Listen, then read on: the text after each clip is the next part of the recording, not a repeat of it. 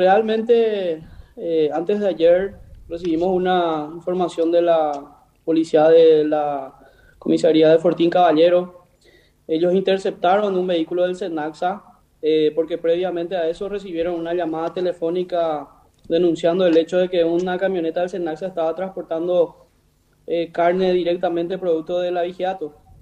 Eh, lograron interceptarla y encontraron todas las evidencias dentro de la, de la camioneta, tanto en la cabina como en la parte de atrás en conservadora. Era carne recientemente faenada. Y procedieron a la detención del chofer, que es funcionario del Senaxa, mientras que el otro funcionario se dio a la fuga. Eh, posteriormente se constituyeron hasta el establecimiento de donde provino la, el faenamiento clandestino eh, tuvimos una muy buena recepción por parte del propietario del inmueble, quien dio la autorización correspondiente para ingresar. Eh, se logró encontrar las evidencias que en ese momento estaban siendo calcinadas ya por el, prácticamente todas consumidas ya por el fuego. No obstante, el denunciante acompañó todo el procedimiento y también eh, verificó que se trataba efectivamente de, de su animal vacuno. Qué bárbaro. Eh, ¿Y cuántos animales? ¿Un solo animal fue el faenado o, dos o tres fueron? ¿Cuántos, doctor? No, no un solo animal. Un solo animal, eh, conforme a las evidencias también encontradas. Eh, nosotros ya procedimos el día de ayer a formular la imputación correspondiente. Hemos solicitado la prisión preventiva atendiendo a la gravedad del caso y de momento se encuentra incautada la camioneta del, del, del Senaxa, ¿verdad? Eh, es muy importante acotar de que eh, siendo un vehículo del Estado, esto tiene un, recorrido, una orden de trabajo, entonces es muy, muy fácil detectar el, recorrido y si efectivamente estuvo en ese lugar. Eh, también resaltar la buena predisposición de los directivos del SENAXA, que ellos mismos están coadyuvando con la presente investigación. ¿Y quiénes son los funcionarios y qué cargo ocupan, cuáles son los cargos que ocupan en SENAXA, autor?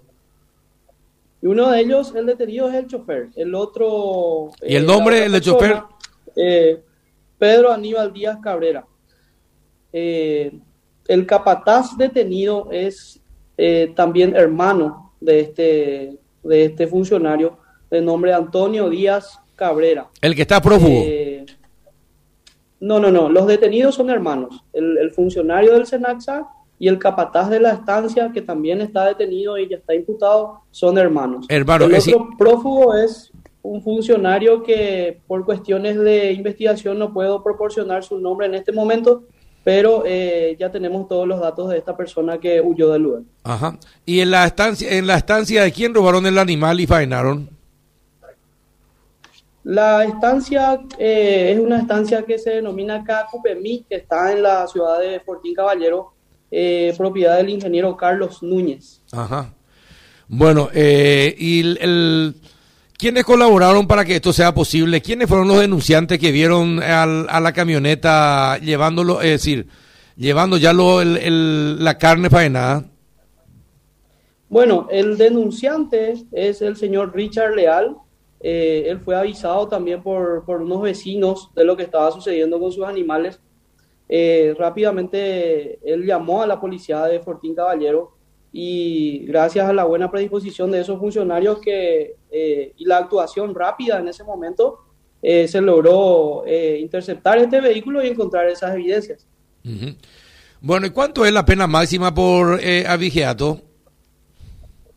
Bueno, en este caso estamos ante un abigeato con tipo base de 5 años, ¿verdad? el abigeato realmente es hasta 10 años pero eh, en esos casos eh, se tienen en cuenta dos situaciones, el, valor del animal, cuando por ejemplo estamos hablando de, un animal de raza, un campeón, eh, o por la utilidad, ¿verdad? Por la utilidad que tiene el animal.